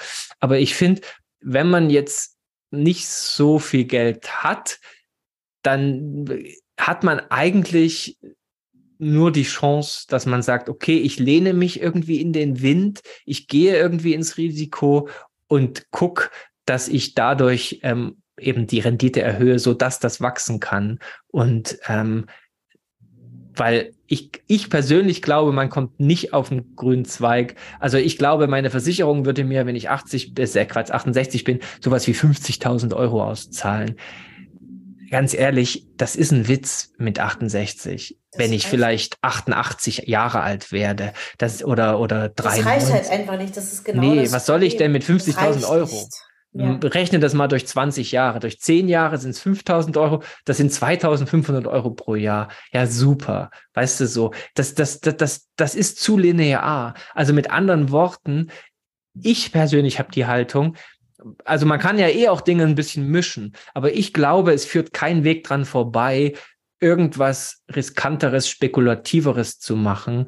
Ähm, und ich ganz persönlich bin auch der Meinung, jeder sollte sich irgendwie was mit Bitcoin zulegen und sollte sagen, ähm, aber das ist jetzt wieder mal, muss ich sagen, meine ganz persönliche Meinung. Ähm, aber ich finde, da ist einfach eine Chance ähm, und die Chance ist noch nicht vorbei. Und ähm, wer weiß, was passiert, aber das geht nur. Also meine Haltung ist, als wir damals Bitcoin gekauft haben, haben wir gesagt, wir verabschieden uns jetzt von diesem Geld weil es kann, der, es, wir sind bereit, dass das komplett weg ist. Und ich habe damals, wir haben mit meiner Frau, wir haben uns hingesetzt, hab, wir haben gesagt, pass mal auf, ich würde gerne mal so ein, so ein Gedankenspiel machen, haben wir damals. Es, wir wissen, es gibt diesen Bitcoin. Wir wissen, es gibt die Chance, dass ich da vielleicht, dass da ein extremes Wachstum stattfindet, wo ich irgendwie partizipieren kann, wo ich eine Teilhabe finden kann. So. Mhm. Und ich bin jetzt, und wir spulen mal vor und ich liege auf meinem Sterbebett. Das hilft mir manchmal, um so Dinge einzuordnen. Und, und dann habe hab ich mit meiner Frau so überlegt, ähm, wir blicken mal zurück und sagen, oh krass, damals vor 40 Jahren gab's, hatten wir, oder das waren damals vor 50, was auch immer, Jahren, da gab's, da war dieser Bitcoin und da hatten wir überlegt, ob wir in Bitcoin investieren. Und wir haben es gemacht und das ganze Geld ist weg. Alles verschwunden. Mhm. Ähm, wie, wie groß ist da dieser Schmerz? Und dann haben wir so für uns so reingespürt, alles klar, hm, verstehe, so und so ist der Schmerz. Und dann anderes Szenario. Wir blicken auf unser Leben zurück und da gab es damals diesen Bitcoin und irgendwie war es eine Chance und so. Und wir hatten aber gesagt, nee, das ist mir zu unsicher und ich lasse das mal und habe da kein Geld reingesteckt. Und der hat sich krass entwickelt, der Bitcoin. Hätte ich damals Geld reingesteckt, wäre das heute eine Million wert oder so. Mhm. Wie groß ist denn da der Schmerz?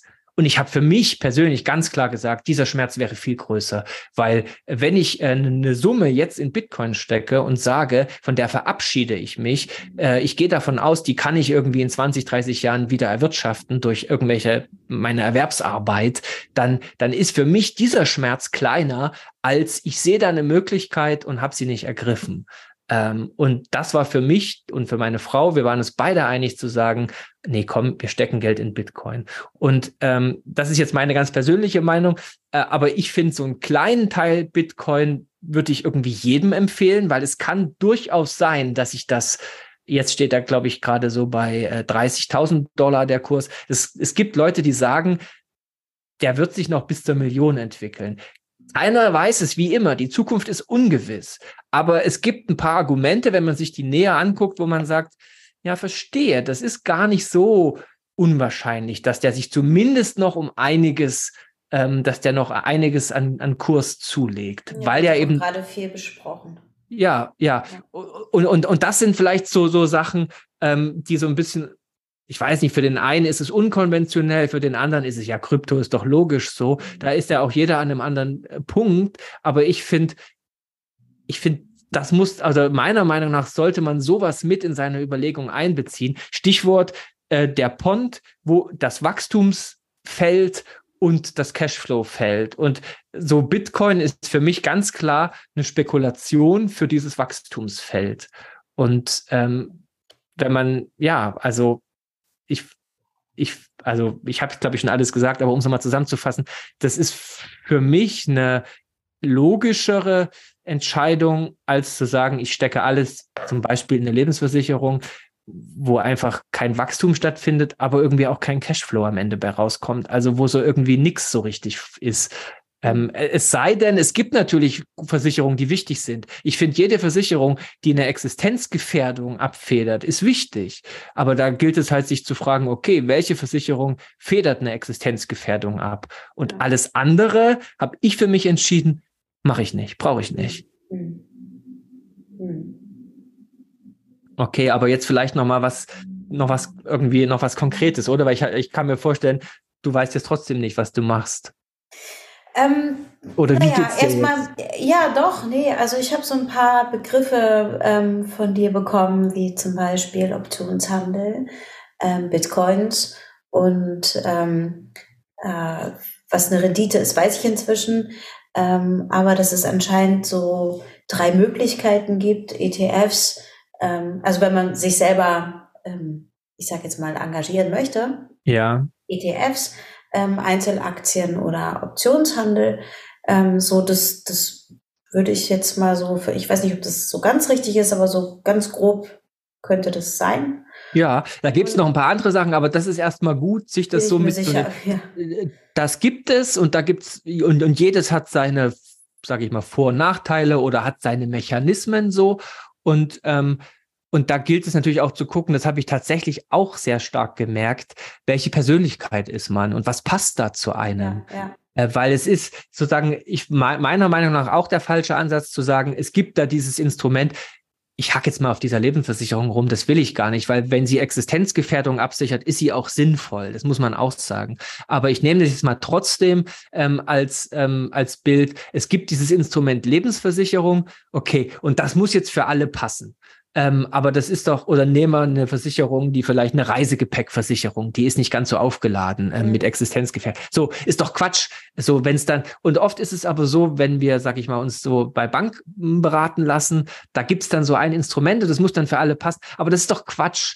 Ähm, es gibt tatsächlich, ich sehe die Börse als einen riesigen Ozean, wo Leute segeln, wo Leute surfen, wo Leute schnorcheln, wo Leute schwimmen, wo Leute einfach nur am, am, am Strand sitzen, die Beine ins Wasser baumeln lassen, wo Leute mit einem Kreuzfahrtschiff fahren, wo Leute mit einem U-Boot unter. Also es gibt einfach sehr viele verschiedene Möglichkeiten, sich in diesem Ozean zu tümmeln.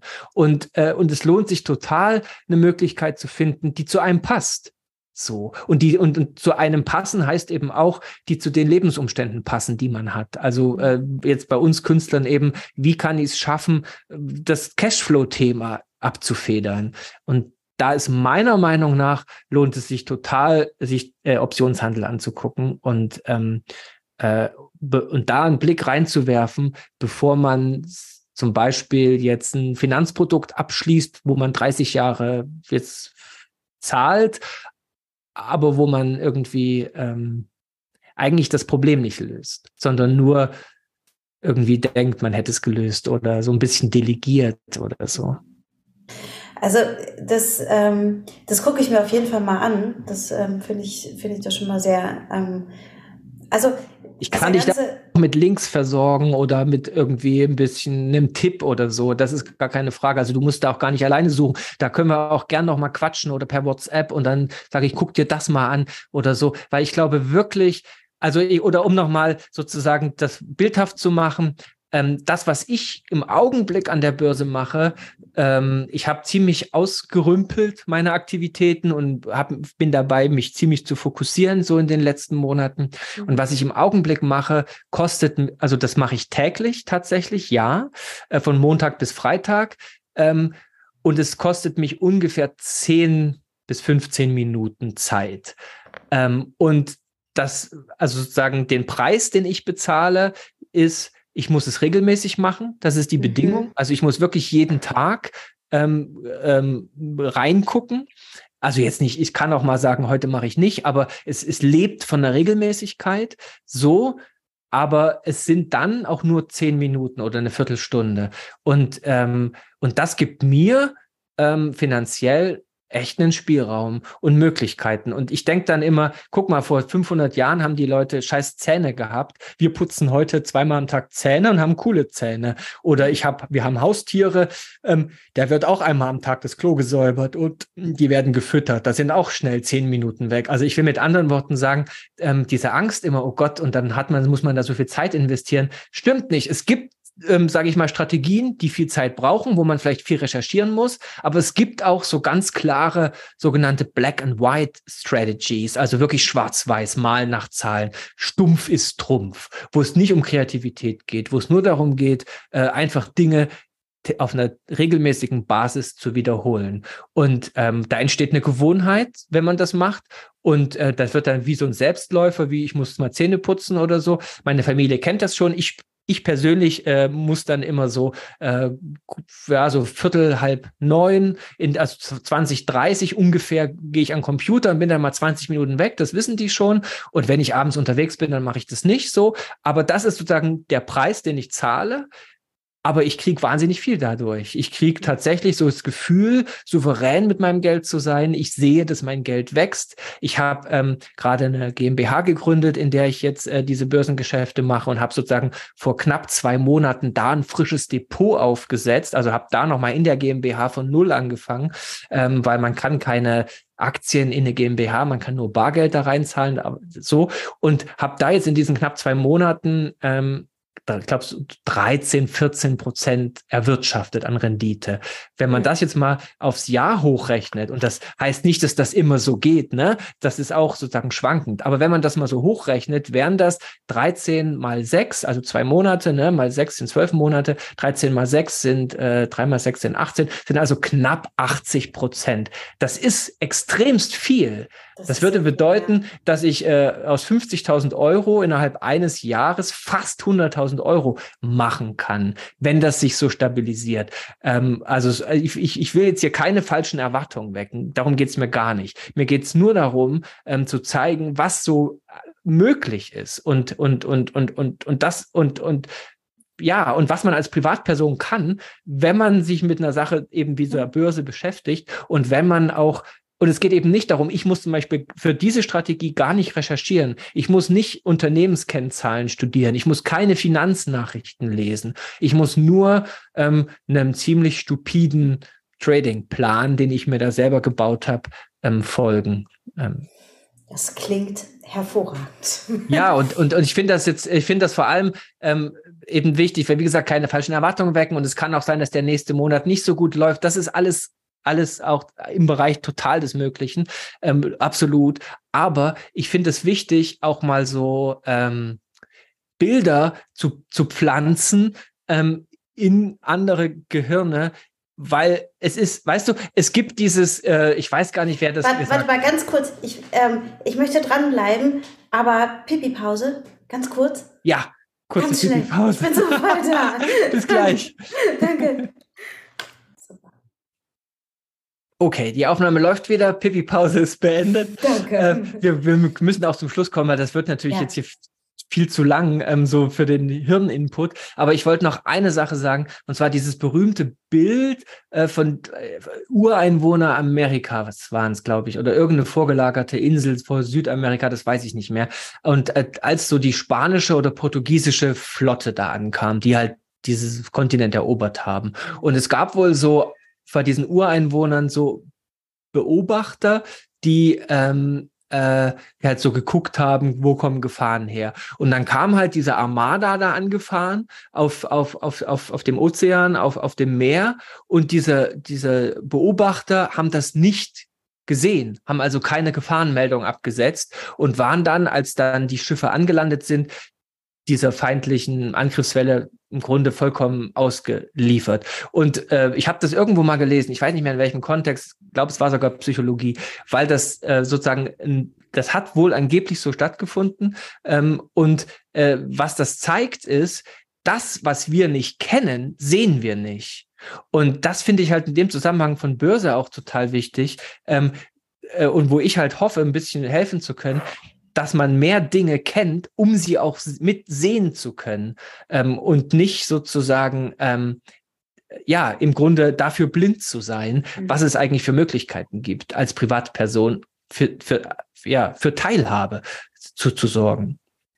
Naja, und das, was, was man, was so unbekannt ist oder dann plötzlich so groß ist, wie du es vorhin schon beschrieben hast, das macht ja auch erstmal Angst und lässt erstmal zurückschrecken. Oder eben dieses, ich kann nicht mitspielen, ich kann da eh nicht mitspielen, so, so, so eine so eine Haltung. Dabei finde ich irgendwie dieses, dieses Wort Finanzperformance liegt mir eigentlich irgendwie. Ja, das ist auch noch so ein verrückter. ähm, total äh, schön eigentlich. Es, es, gibt einen Podcast, den ich gern höre. Das sind so zwei englische ähm, Trading Coaches, die ähm, coachen so äh, Börsentrading-Leute. Und die haben mal irgendwann gesagt, ähm, dass ihnen auffällt, dass die Leute an der Börse eigentlich erfolgreicher sind, die aus künstlerischen Berufen kommen oder die auch so aus performativen Berufen oder auch so, so Sport, also diese Performance gewohnt sind und dass die oft viel besser einen Zugang finden als so der klassische BWLer, wo man doch eigentlich erstmal denkt, der klassische BWLer ist an der Börse zu Hause.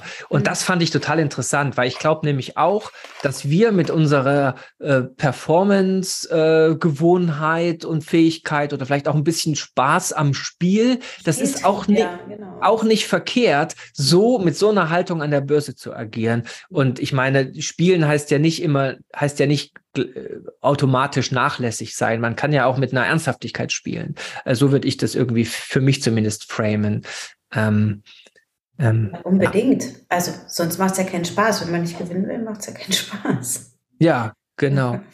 So. Aber sag mal, lass uns vielleicht mal jetzt für jetzt hier auf jeden Fall so den, den Sack zumachen. Mhm. Ähm, hat das jetzt was gebracht? Also am Anfang meintest du, die Angst, es anzugehen, die, die ist irgendwie, die nervt dich und, ähm, und das wäre irgendwie cool, wenn sich das jetzt in unserem Gespräch verändern äh, könnte. Ist da was passiert oder wo stehst du jetzt? Also das, was, was sowieso schon passiert, in dem Moment, wo ich äh, an dich gedacht habe, mit, mit, mit so einem Anliegen oder so einer ähm, Wolke von, von äh, diffusen Anliegen vielleicht, ja. ähm, ist ja eigentlich auch ausgelöst durch deinen Podcast. Also neugierig ähm, bin ich und es sind halt so, so Schritte dahin. Also wie, wie, wo, wo fange ich denn an? Wo fängst also, du jetzt an, ja? Wie, wie geht das und ähm, ähm, wie, wie das tatsächlich auf so eine Handlungsebene zu kommen? Vorstellen kann ich mir das irgendwie ähm, und mit Farben ausmalen und äh, so, das, das das funktioniert und ich, ich höre dir so gerne zu. Also ich habe ich hab diesem Podcast so gerne zugehört, weil ich, weil ich ja, vielen Dank. Mindset so, so ähm, wertvoll finde tatsächlich. Ähm, und jetzt ist halt für mich so der nächste Schritt, ähm, also okay, dann ich gucke mir das jetzt mal an. Ähm, und ich glaube, das wäre jetzt so das Erste, was ich tue. Ähm, das nächste, was ich tue, ist, glaube ich, so ein bisschen so ähm, einschätzen, wo ich denn eigentlich stehe. Also ob mhm. es viel ist oder wenig. Dafür habe ich kaum ein Gefühl. Ähm, und ähm, was, was, was, oder gibt vielleicht viel mehr, was viel ist und was wenig. Mhm. ähm, und äh, genau, und wenn ich, wenn ich jetzt ganz viele, ähm, also ich, ich denke mal, ich werde noch auf einige Fragen stoßen. Ähm, und ähm, ich wäre sehr dankbar über, über Links. Ja. Zum Beispiel, also oder über äh, Möglichkeiten, die ich mir angucken kann. Weil es geht, glaube ich, schon so, wie du sagst, und das, das nehme ich jetzt so mit aus diesem ganzen äh, Gespräch, dass es ähm, wie so ein, ähm, dass man selber sein eigener Schneider ist für die, für, für die Kleidung, die man trägt. Mhm. Ähm, oh ja, schönes Bild. Und, ähm, dass es, dass es Möglichkeiten gibt, es mit Farben zu gestalten oder mit Formen oder ähm, so, so das vielleicht anzugehen und einfach zu gucken, okay, was passt mir denn? Also von der Stange kaufen, das wären dann halt eher so diese Lebensversicherungen. Ich bin sehr klein körperlich. Ich, mit mir passt nie was irgendwie. Und ich glaube, das geht aber ganz viel so, dass eigentlich mhm. die, die Klamotten von der Stange gar nicht so gut passen. Also muss ich Dinge verändern oder anpassen. Und da zu wissen, welche sind es denn, welche Kniffe muss ich denn nehmen, damit es gut sitzt oder angenehm sitzt. Vielleicht vielmehr so ähm, bequem ist und ähm, für mich ähm, auch handhabbar. So, das, das wäre so. Ne, also weil dieses diese ganze ähm, Börse Finanzwelt ist erstmal ein rieses, riesiges, unkonkretes äh, Konstrukt für mich mhm. und auch viel mehr ein Gedankenkonstrukt als tatsächlich was, was haptisches. Ich behaupte auch, dass es niemanden gibt, der das alles komplett überblickt.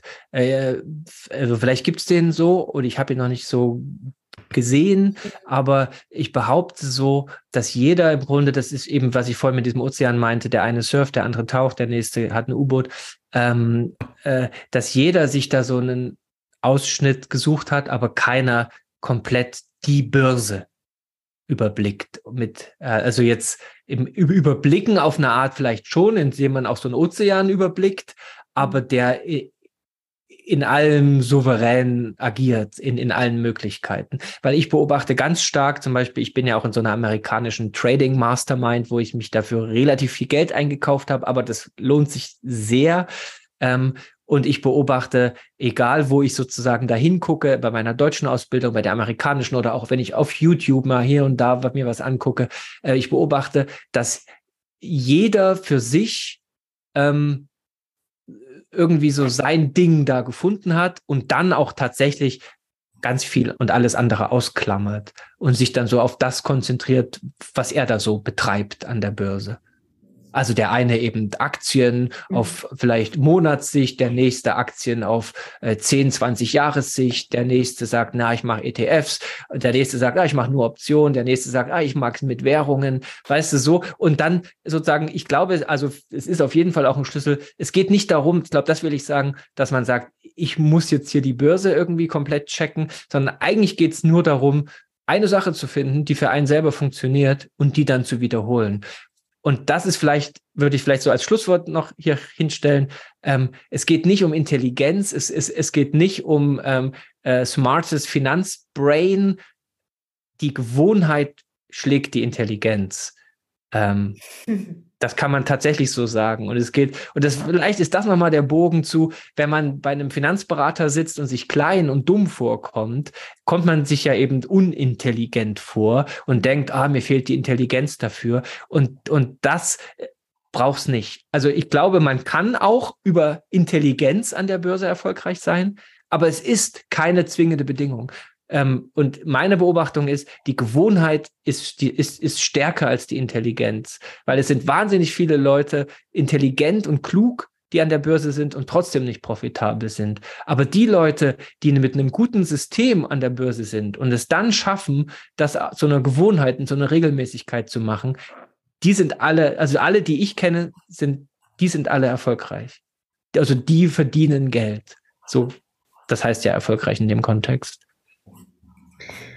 Das heißt, Das heißt, es geht nicht um Intelligenz, du bist nicht dumm, sondern es geht darum, Gewohnheiten zu finden und zu entwickeln, die, ähm, die dein, die dein Cashflow-Thema genau, lösen. Die, die, die Frage ist, ähm, ähm, oder die Aufgabe, sage ich vielmehr, finde dein System.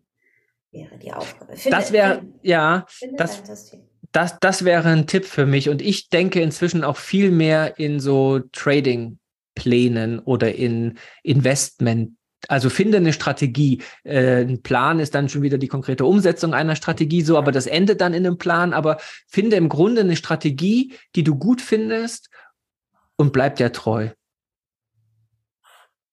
Gut. Und, da, und, und ich meine, wir, wir haben ja auch Handynummern, ne? Wir sehen jetzt hier in dem Podcast und so, aber äh, wir, wir können ja auch mal hin und her, ne? Da schreibst du mir und da schreibe ich dir. Und ich bin auch ein Typ, wenn ja nach so einem Gespräch, ich weiß, dass es in mir weiterarbeitet. Und ähm, ich habe jetzt vielleicht noch keine konkrete Idee, wo ich sagen kann, Henriette, fang doch da an. Mhm. Aber es kann gut sein, dass das in den nächsten Tagen plopp macht und dass ich mich dann bei dir melde und sage, Henriette, fang am besten da an. Oh, ja, okay, gut. Äh, also ich bin, ich bin sehr dankbar über, über Links und das sicher, also ähm, sicher viele andere auch, wenn du sie unten dran setzt. Ja, also mal gucken, weil es kann gut sein, dass die Ideen zu den Links erst in der Woche kommen, da ist der Podcast schon veröffentlicht, aber schauen wir mal. Du meinst, man kann es auch im Nachhinein noch ergänzen, ne? Ja, na klar. Ja, ich bin noch ein Podcast-Newbie. okay, dann wollen wir an der Stelle den Sack zumachen. Mhm. Und das ja. heißt aber nicht, dass wir sozusagen den Gesprächskanal für immer schließen. Ne? Also so, wir, wir lassen es im Gespräch so bleiben, aber jetzt hier für den Podcast, glaube ich, ist es gut, wenn wir sagen, jetzt machen wir hier den Sack zu.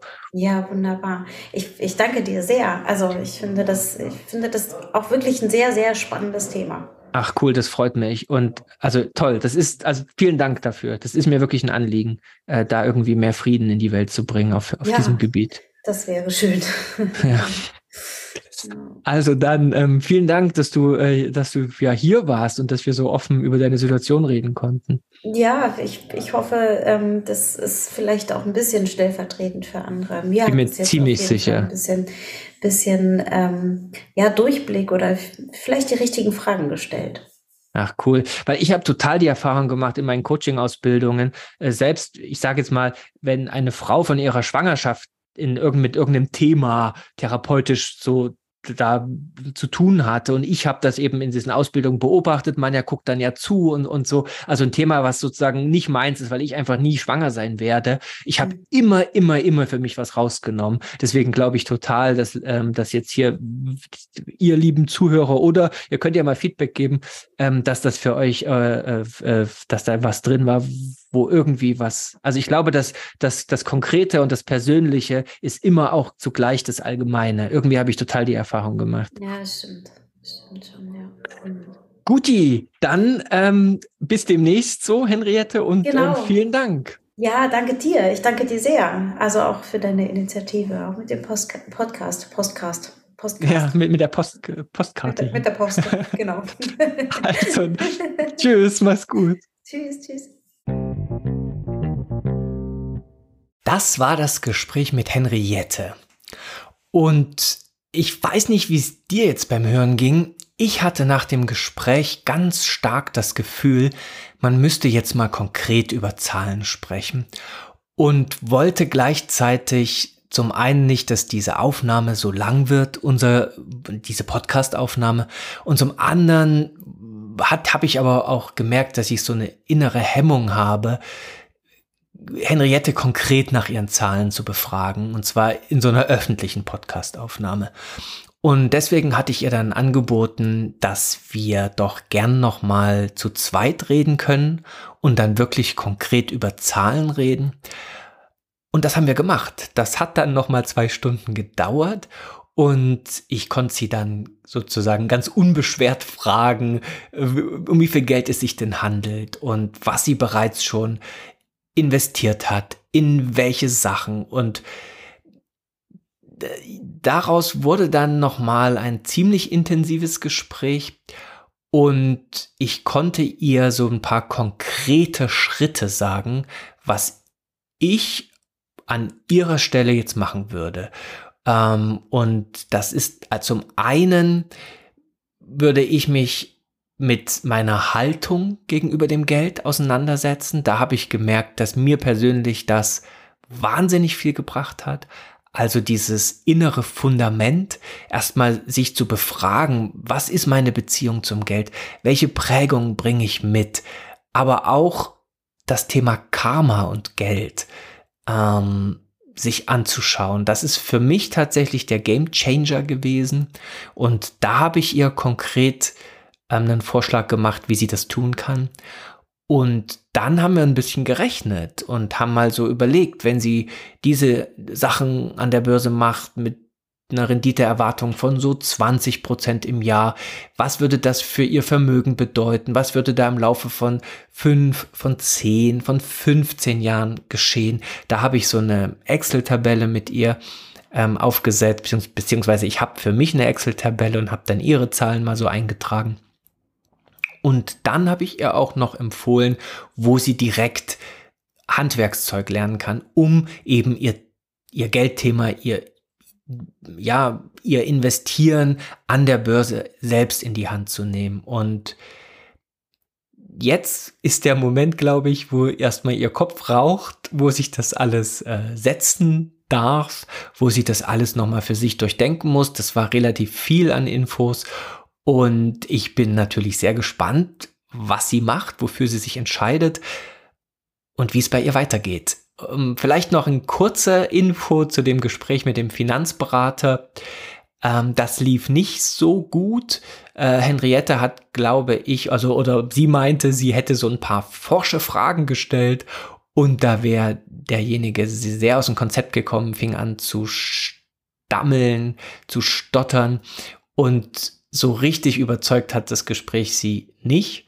Ähm, sie überlegt aber, ob sie jetzt vielleicht nach unserem Gespräch jetzt trotzdem nochmal mit ihm ein Gespräch macht, um auch mal konkreter zu wissen, was genau ist denn das, was er vorschlägt, wo soll denn rein investiert werden, so dass sie für sich ja eine Entscheidung treffen kann, ob das vielleicht auch Teil ihrer Risikostreuung sein kann. Und was mich aber total gefreut hat, ist, das Gespräch ging ja los von ihrer Seite, also dieses Gespräch, was wir hier im Podcast aufgenommen haben, ähm, mit dieser Angst, sich klein zu fühlen, Angst, so einem Finanzberater gegenüberzutreten und da auch selbstbewusst auf Augenhöhe zu fragen. Und ähm, das, diese Angst war komplett weg und sie meinte, sie hat da sehr souverän und ähm, ja, mutig agiert und hat es auch genossen. Und das freut mich natürlich total, weil das war auf jeden Fall ein konkreter Schritt, den ich erreichen wollte durch unser Gespräch hier in dem Podcast. Und ich freue mich, dass das geklappt hat. Alles weitere werden wir jetzt sehen. Es ist ja eh ein Long-Term-Game, diese Geldgeschichte. Gut, in diesem Sinne, wenn du Lust hast, mal ein Geldgespräch mit mir zu führen oder auch gerne deine Geldgeschichte mit mir mal so ein bisschen zu erkunden, melde dich. Mir macht es große Freude ähm, und ich habe so die Vermutung, dass das auch für dich lohnenswert und effektiv sein könnte. In diesem Sinne verabschiede ich mich und wünsche dir einen schönen Tag und bis zum nächsten Mal.